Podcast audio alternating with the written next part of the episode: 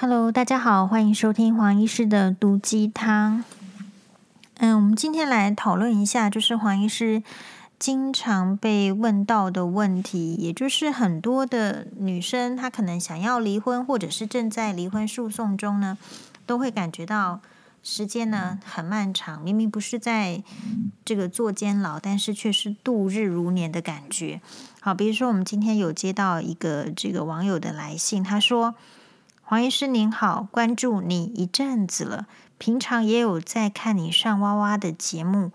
尤其是我开始打离婚官司之后，就更常看有你的节目。去年已经离婚成功，但是孩子的这个监护权都还没有判决，就是可能已经都上诉了，时间拖越久越无奈。黄医师，请问你当时呢，一审判决出来花了多久的时间？一个人带孩子，前夫是这个，就是说他的这个前夫收入比他高很多，到目前为止都没有付半毛的这个抚养费。好，所以法官难道看不出来对方有没有心要孩子吗？对，就是说有时候真的看到一些问题，就是我我先岔开，黄医师常常被问到说有没有这个从政的。这个想法或者是打算，第一个就是说我个人觉得我的能力还不够，那我还在培养能力。这个培养能力是有要分很多层面，比如说你呃训练对事情的这个看法分析，然后是不是很快的拿到一个重心，然后怎么样跟人家这个沟通，然后得到自己要的。我觉得这个，因为我们不是念政治系的，实际上。然后你看到的媒体上的这个政治人物在搞的事情呢，你也不是很清楚，所以我觉得这个部分是真的是还要在多方的学习，而且多方的观察，并且思考。但如果有一天我真的就是常常会衍生出说啊，我我也许去从政看看好了，是因为觉得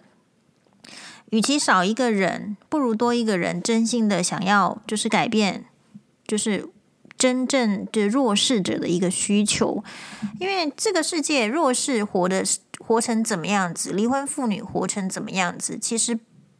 如果过得很幸福、很开心、很有钱的人的人生，其实对他们来讲一点都不重要。所以改善这一些，比如说不管是贫穷，还是弱势，还是失婚，还是离婚，或是受家暴，或者是单亲的妇女等等，或者是单亲的小孩，或者是受虐的小孩，就是说。就这这个这个事情呢，是不是到底能够有更好的这种处理办法？假设从政是唯一的一条路的话，那或者，但我认为它不是唯一的一条路。就是说，如果它是可以，可能可以稍微有一点试试看作用的话，其实我真的也不排斥。为什么呢？因为你就会看到说，这个这个在生活中，或者是说在法律中。嗯，我们需要更多的发声，让别人知道说，哎，其实我们的这个社会可不可以对妇女更友善？可不可以对小孩更友善？比如说，你看打一个官司哦，然后一个女生呢离婚了，可是她这个监护权迟迟没有裁判下来，然后抚养费呢也就变成是一个女生，一个单亲妈妈。要可能要工作，或者是没有工作，要带小孩，就是这样的支撑下来。其实这中间有许多的环节，难道我们的法律系统、我们的行政系统、我们的社会系统没有办法，就是更更帮助吗？所以你会看到，就是说那一些真正到很底层的人，或者是说他很底层的人跟很上层的人，也都会遇到一样的困难嘛。只是说他遇到困难的时候，状况就不一样。比如说，我们可能看到豪门媳妇，她真的去离婚的话，她本来就是千金小姐。你看到整个诉讼过程中，照样是 IG 还是都是呃很多的这个美食啊，然后该该去放松就放松，该出国就出国。可是，一般的人假设说是没有好的援助，然后薪水是有限的时候，而且通常家庭妇女一开始在踏出社会的时候，不太容易找到真的。很高薪的收入，所以一开始收入这么有限的情况之下，其实又要打官司，然后又要支付抚养费，真的是压力很大。所以你在压力很大的时候，你就会觉得说，怎么搞的？这个法院系统都没有帮助到，就是弱势好，那事实上，我觉得在法院系统，我感觉是他们只是为了要尽力的求公平，他并不要求要要对这个强的人，好，就是说就就要压倒他，然后对弱的人就要辅助他，这个好像不是我的感觉啦。我觉得这个不是法院的目的，法院的目的，他只是尽可能的去求公平的裁判，所以他如果要需要公平裁判，他需要的时间。他就是得花，他也没有办法，就是草草的了结。所以这个呃网友就来信问我说，到底我们当年的这个离婚，或者说平均一个女生离婚要打诉讼打多久？其实现在有非常多的律师的频道可以看，但是因为我自己没有看，所以我不太我不太清楚，就是说他们。讲到什么程度？比如说，之前有追的是呃李怡贞律师的这个粉专，可是他的粉专呢，其实讲法律会讲一些比较浅的，让大家可以理解的。但是你说一个案件会打多久，其实本来就是因人而异。比如说，又同样是这个病情，病情。也许名字都是一样，可是比如说，假设是胃出血好了，也有分程度，或是癌症也有分等级，所以每一个情况需要花的时间确实不一样。你遇到的律师，你遇到的法官，你遇到的检察官，都会影响到这个案件的这个时时间。那当然，真的对我们来讲，对一般民众来讲，你的诉讼是越快越好，因为我们心就悬在那里，真的是蛮煎熬的。所以以我当时来讲呢。我其实是在一百零四年的四月十号，哦，提出这个离婚的诉讼。然后第一审这个士林地方法院的判决下来的时候，其实已经算我觉得算快了，比我预期中快了，已经是一百零五年，就是隔一隔一年的五月。然后印象很深刻，是因为一百零四年四四月十号提出来，然后一百零五年的五月。是《苹果日报》刊出来，我印象非常深刻。第一审的判决，那我是胜诉的。那这个中间呢，其实我有说过，有半年的时间都是被这个程序监理人所这个浪费掉了。好，所以很不能原谅程序监理人，就是还不知人间疾苦。就我们带小孩，然后小孩子又生病，呃，压力非常的大，然后诉讼又给你就是调解庭也要调解个三四。三次到四次，甚至有调六次，反正每个月都去调解。可是对方其实就是只是也用这个调解，就一直嚷着说不想离婚，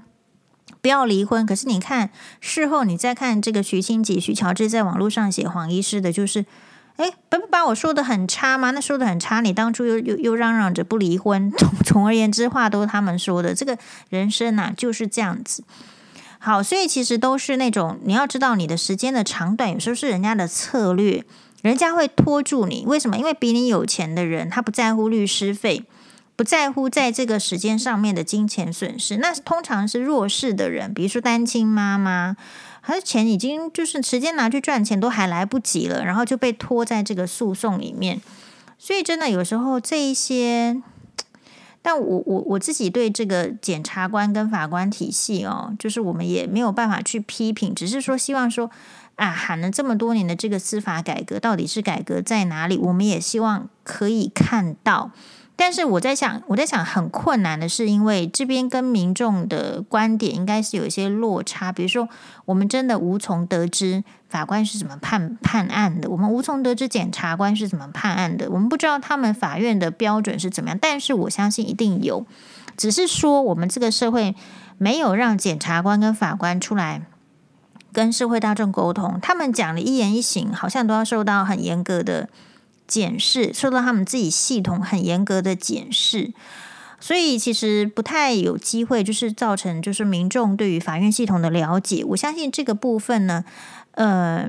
是有一些状况存在的。然后我个人呢，并不并不是很相信，就是说司法绝对公正公平，但是我倾向相信司法是公正跟公平的。然后我也倾向相信，就是他们对于呃案件的。就是呃，证据的要求比我们一般人所想象的要严格多了。那我只能这样想，因为我如果不这样想的话，我自己心情就更难过。因为我们把我们自己的就是悲惨的人生，悲惨的这个不幸的，嗯，我我想就是人生中的一个跌倒吧，不幸中的跌倒，我们交给交到另外一个人的手上。那你之所以会去法院，需要去交到另外一个人手上，就是因为你跟你的另外一半完全没有办法谈。那完全没办法谈的理由，可能是对方就是故意不让你离婚，或者是因为他知道他卡住你，他没有损失嘛，他就继续给你家暴，继续给你这个精神的虐待，他哪里有损失，所以他就卡住你。或者是说，你可能要离婚，然后你希望有一些好的条件。这个好的条件包括什么呢？你可能希望有小孩子的抚养权，或者是监护权，或者是单独的监护权，因为完全没办法沟通。或者是，嗯、比如说婚夫妻婚后有一些剩余的财产，或是你剩余的财产要怎么分配，你这一些你都没有办法谈拢的时候，你只能够去法院，依靠法院的裁判。所以，如果说你今天真的要问我的话，我对于法院的这个判决是没有什么意义的，就是这个意义就是说，我没有觉得说法院不 OK，因为法院已经是我绝望的人生中的最后希望，所以我其实是很感谢我们当时候遇到的，就是所有的这个检察官、呃法官哈，比如说我我们曾经哈，就是在这个离婚诉讼中，就我们法法官其实我觉得他蛮凶的，但是。我觉得人就是这样，每个人都有个性嘛。我们今天既然要求别人尊重我的个性，接受我的个性，我今天看到一个人，也许他的个性我不是那么的认同，就是很凶嘛，那我们还是得要接受。所以你在一个官司里面，可能你会对于检察官，你遇到的检察官、法官会有主观的印象，但我觉得你你主观的印象，你不要把它。显露出就是说困扰的困扰着你，你就是尊重他的这个人生的样貌。我觉得法官也是人嘛，所以他这个人有些法官就是很很利落的，然后有些法官就是很很很婆妈的，有些是很很你可能会觉得他不够紧，不够不够盯紧的，也有可能。好，所以但我觉得这个就是你你要你要去拜拜。好，就是我的律师于泰兴律师说的。啊，他就是说你这个事情哈，离婚的事情，我当时候去找他，虽然说黄律师哈，黄医师的妹妹黄律师就跟我说，你你你，哎呦，你这个案子就是百分之百就是会成功的啦，这个一定是离得了婚的啦，这不用担心啊，这么这个哈，你都不要去找那个什么怎么样，反正就是要就是能够成功。当然，黄律师就是以他的专业判断，就给我这样子的强心针了。但是我告诉大家。即便这样的强心针，我们的心啊都还不会很强。这为什么？因为你是必须要在这个法呃法院的官司里面的一个很重要的既得利益者。如果你非常在乎小孩子，小孩子的监护权能不能拿到，就是会影响你啊。所以，那我的妹妹是这样讲，然后我自己的这个辩护律师是说，这个事情都没有百分之百保证的。诶，那我也合理啊。像我们跟人家开刀，我们也没办法保证百分之百成功，所以律师也不会把话说得很满。所以哦，那种把话说得很满的律师，我看大家也还要小心一点，因为其实就是很多不可预知预知的这个变数在。所以我的律师就是，我觉得那时候很好，他说啊，你就是要去多拜拜。好，所以我们没事就去行天宫。拜拜，文珠公给拜托姐，就说啊，我今天是一个怎样的状况啊？拜托，就是你，就是我们不是求很多东西，我们就是，但是我们就求说啊，这个文珠公，你可以让让这个法官呢，可以，哎，可以比较公正哈，可以公正的裁判，因为我做人是这样，我们不要讲假话，我也不要去打假的东西。那因此呢，就是你你公正的希望。可以公正的裁判，我大概知道说，我到法院我已经会失去很多了，那我也没办法要求很多。你要知道，法院是最低阶的保障。你如果想要得到更多，你就是要在外面谈，但不就是因为我们没办法谈吗？人家就是看你不起，没办法谈吗？所以我们才去法院的嘛。所以其实法院如果知道说我们民众的心声，法院是我们这个弱势者、好穷苦人家的最后一根稻草的话。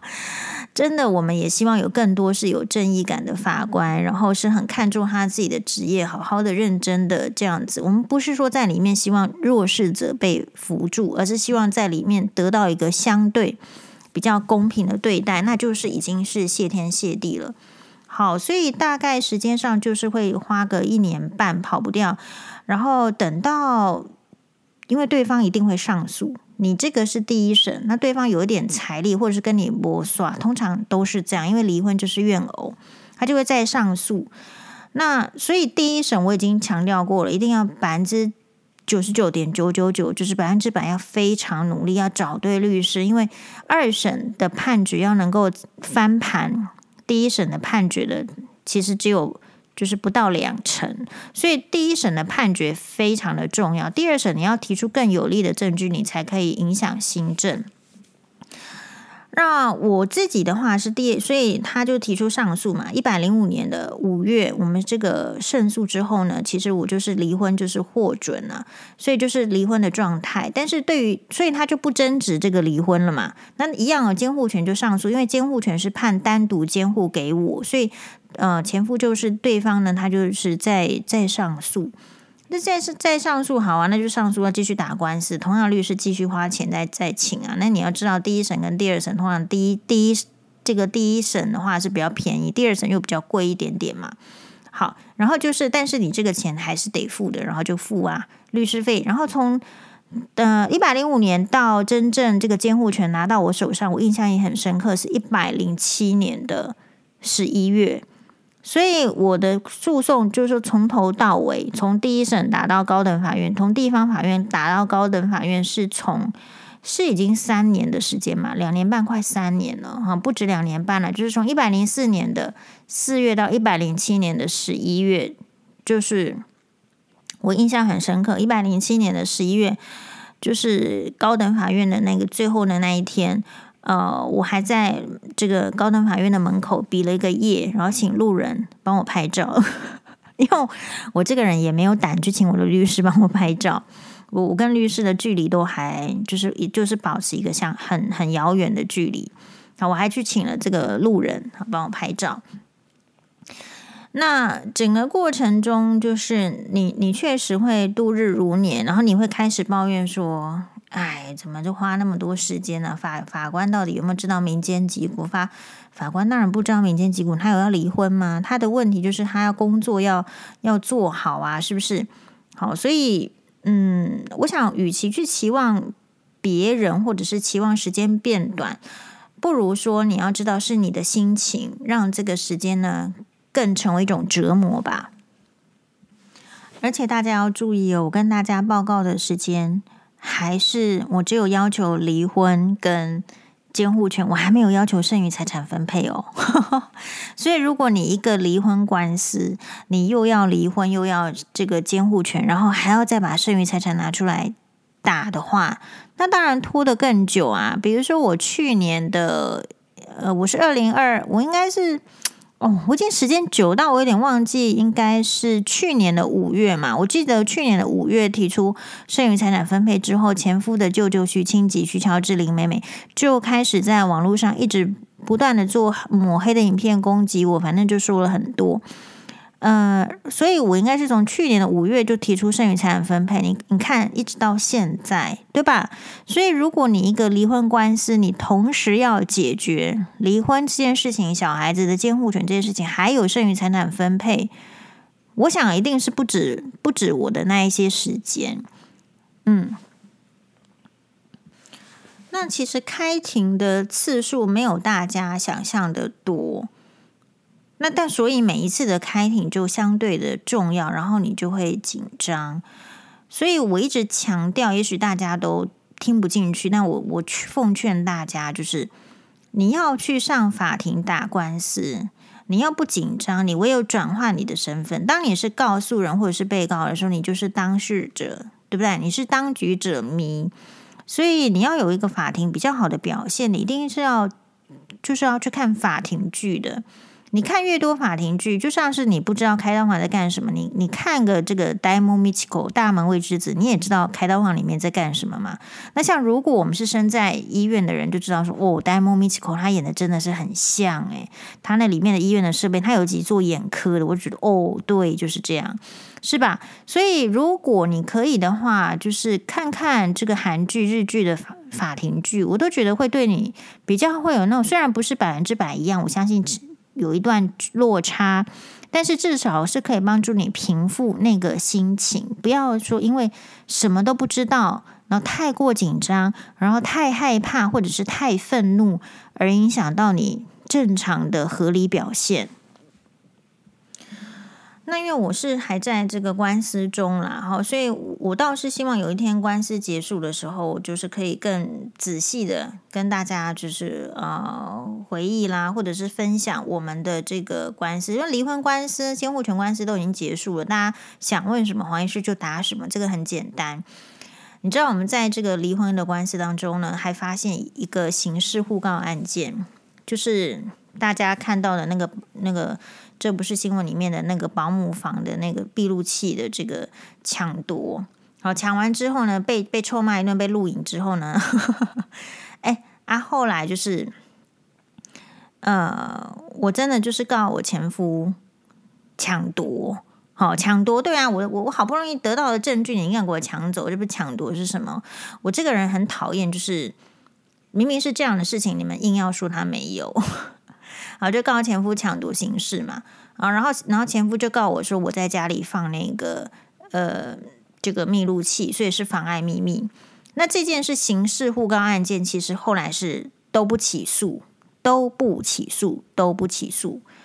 所以你你要，但是就是说这件事情就是会在离婚的官司当中，照样是成为我的有力的证据，就是一个夫妻都已经在婚姻关系的存续中。都闹到去法庭上故互告，而且是告刑事，就是你希望我坐牢，我希望你坐牢，你觉得这对夫妻还有可能做得下去吗？当然是做不下去啊！所以这个就是对我有很有利的这个，也算是一个证据。不然有时候你讲说你跟他吵架，然后你拿出来那些影片，然后怎么样怎么样，其实说真的。这个如人饮水嘛，就是冷暖自知的。你可能你觉得很厉害，可是到法官那边就觉得他他每天看那些杀人放火的，远比你这些小家子在那扮家家吵架的还严重的多。他怎么会觉得你严重呢？你受的苦又不是他受的，他怎么知道你身心俱疲？所以一个离婚官司没有，所以就像我律师说的，没有人说的准，说你一定离得了婚，你一定。可以，或者说你一定怎么样？只是说，我觉得现在的社会真的有比以前好多了啦。感觉就是，就是法官也不会，就是社会观念的在开放嘛。以前都是劝和不劝离，那现在可能法官也比较会有那个，嗯，认同说，如果真的是不行，就不要勉强。真的是没有，就算一个很想要继续婚姻，然后另外一个不想继续婚姻，我觉得判离的机会也不是那么的低嘛。好，所以我我印象很深刻，那个刑事互告的这个检察官他传我去，你知道，如果是刑事互告都要警察局的警察先生先给你问，对不对？好，那通常我们这种人去警察局的话，人家问你职业是什么医生啊，然后其实也蛮丢脸的。好，那那那人家知道你是医生制作，还还都会问一下你眼睛的问题嘛，问问问问老花眼，问问什么。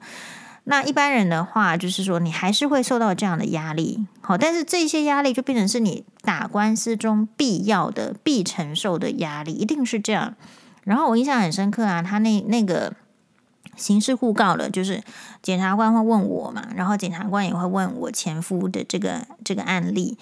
啊，然后我去就是我我说实在的，我也是发自内心。跟这个，哎，我有点忘记我律师有没有去，一定是有去啦。通常没有说没不请律师嘛，他就一样啊，是就是一样的律师就去。其实我去，我也跟这个，我印象中也是个女检察官，我就跟检察官说，真的不好意思，因为我也知道你们这个案件很沉重，那我们这样的事情还这个来来这个耽误到检察官的时间，真的是真的是浪费社会资源了，对社会其他更更有需要检察官的这种。办案的，我们真的不好意思。其实我就是去说这样子的话啦，对。但我所以，我讲的话是怎样？我诚心这样觉得，我讲出来，那我也不不怕别人说，就觉得觉得我是去去干嘛，去搞笑的呢，还是怎么样？因为我觉得就是这样啊，我就去讲。好，所以。那可是你，你说你那个心情有没有这个忐忑？你当然是忐忑啊，因为如果万一你被判刑怎么办？可是有时候离婚的这个夫妻真的是，诶，人家就是要这样子，就是就是让你难过的。所以我在此哦，其实很鼓励所有在打官司中的，不管你是女性，我们还是男性，男性的这个听众还是有一点点啦。但我我觉得事情不就是这样吧？你你知道你在厨房煮菜一定是热的吗？你知道你去北极，你一定要戴太阳眼镜吧？是吧？你你如果去去南极，你要去，你就知道说你穿的衣服要跟北半球不一样，不是吗？所以。你只是要认清好现实，然后不要有，你可以抱怨，但你抱怨同时要有抒发。比如说，就是要看一些法庭剧，法庭剧哈，有一个很重要的特点，就是它会让你不对法院失望，因为这就是戏剧的最终的目标，它要是要正向，所以里面会有一些带出，就是法院的一些，好像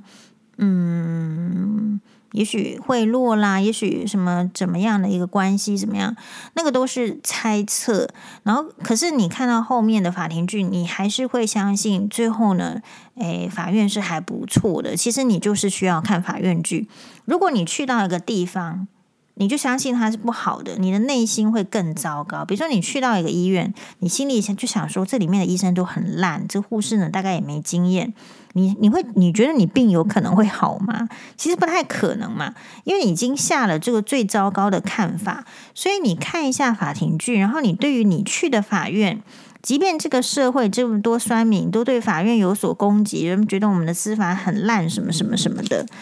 但是就是。因为我们不是法院系统的人啊，而法院系统人就是一定就是也知道他们为什么被骂嘛。如果他判这个人是赢的，那赢就会他就会这个人就会说赢的人就会说哇司法真公正，然后判那个人是输的话，那个人就会说哎这个司法最不公平，我们要怎么样司法改革？其实对法院系统的人，他真的有在乎外面的人说这个法院是怎样吗？其实他不在乎嘛，所以你也不要去说了吧。你就是看法庭剧，然后增加你对这个地方的正向的信念。你要去相信，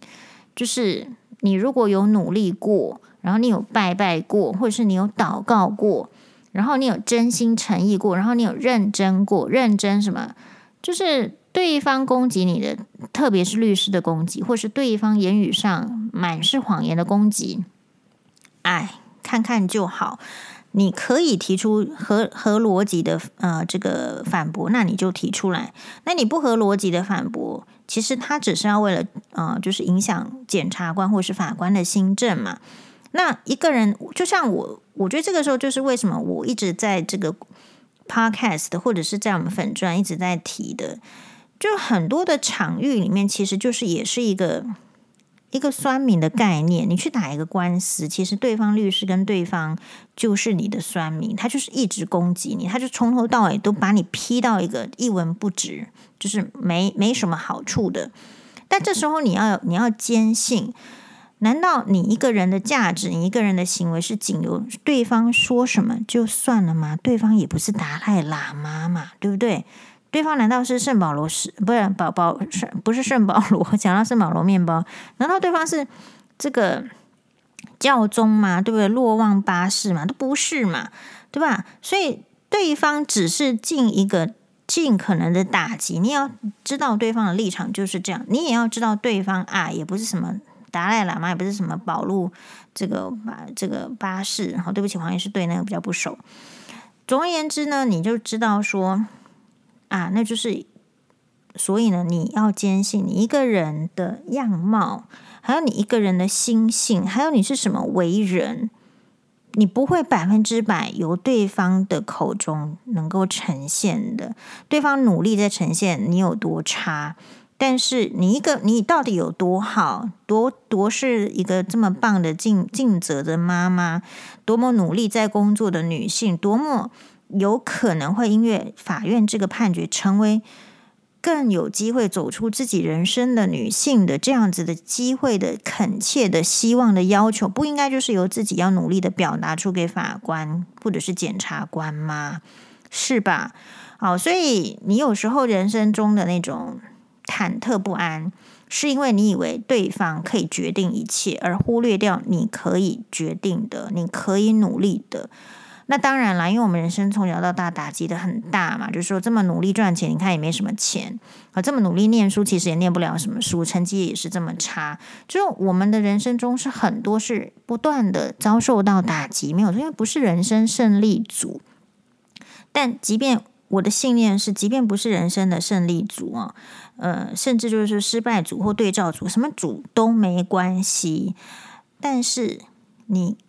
就这么一次机会，那你就把它试试看，把它做做看。如果我做了，尽全力做了，想方设法的，这边也请教了，就是拿达赖喇嘛说的哦，不是说闷住这个关起门来，然后随便做，可是你真心有疑问，你这个也请教了，那个也请教了，然后最后综合起来，得到你心里的这个想做的这个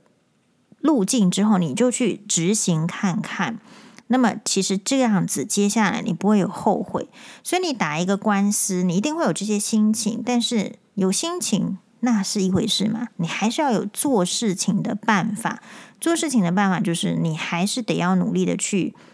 嗯、整理资料，尽可能去想说这个证据可不可以用，跟你的律师讨论，然后就试着提出来你的意见。然后在法庭上啊，有很多的。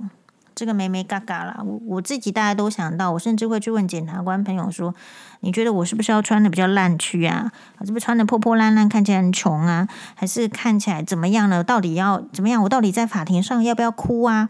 好，其实我也哭不出来。然后我觉得我那个检察官朋友呢，就是很好，他对就是很早在离婚的时候，一开始就是很茫然无助的时候去问他这样的话，然后他就跟我说。啊，其实你就是做你自己就好。你是一个怎么样的人，你就呈呈现出来。如果你今天就是，比如说你你你穿那样的衣服，你不舒服，或是你怎样，你也不可能在法庭上很好的表现。那我一想说，对呀，就是这样。所以我觉得我在法庭上就是还是。还是尽可能呈现我这样的样子。不过这边还有一个大前提，就是说你不要因为怀疑或是不相信法院，就失去了你对法官或是检察官应该要有的尊重的态度。人是这样子，你希望别人相信你，站在你这一边，你得要呈现你最大的尊敬吧。我不是每一场官司都赢啊，基本上就是那个珠宝案案件我是输掉的，但输掉呢也是没办法的事嘛，就是人家就是挑剔我的证据，可是这个就是一个 刑事侵占案件，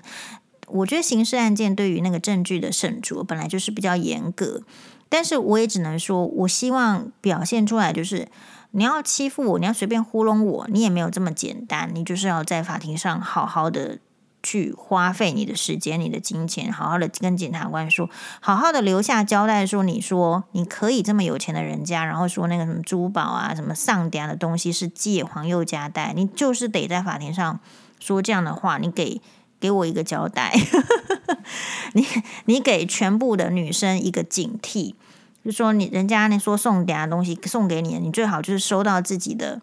家里面的这个保险箱号码你要自己知道，然后谁要跟你收走，你就说不要，这是我的东西。就是我想要呈现的是这个部分。好，至于说那个珠宝真的是能拿回来，或是不能拿回来，我觉得那个倒是还是其次，而是我需要一个，我需要这个东西来，就是说，就是康就是 accomplish，就是完成，这个是我人生过程中必须完成的事情。有些事情就是必须要完成。好，所以你的这个官司，就是你正在打打这官司要拖很久，你还觉得受不了，受不了。对呀，谁喜欢呢？谁喜欢上法院呢？就像是谁喜欢上医院呢？可是你知道吗？黄医师待在医院里面，就是因为我自己的职业是医生的时候，我我我我每天在里面是是还蛮开心的，对吧？所以心境是不一样的，没有不要期望说法官会来理解你的心情。嗯，我认我认为这不是贬低的意思，可是我认为人没有真正的那么那么强啦。就是我今天如果没有生过病，我的小孩没有生过病，嗯，说真的，我我我自己以前还觉得我对病人的这个就是理解度，还有就是视病如亲度，我觉得已经很很好了。可是直到我自己生病了，我的小孩生病了，我作为一个病人的家属，我才知道我远远不够，真的是差太多。所以不要期望说法官他会理解你你的煎熬，然后怎么怎么样给你时间缩短。嗯、法官在那个环境里面，我相信他应该是蛮快乐，不然他这个工作做不下去。好，然后他已经很习惯这个环境，所以他在做他的工作。那如果他没有曾经经历过官司的煎熬，我也不不认为他百分之百知道我们在煎熬什么。所以就这样子互相体谅，然后做好自己的事情，然后坚持的走下去。这个事情法院只是一个答案，它不一定会有公正或是公义。这个是瑞德大哥教会我的事，谢谢大家的收听，拜拜。希望今天呢，呃的这个 podcast 可以对大家有一些不同的启发，谢谢，拜拜。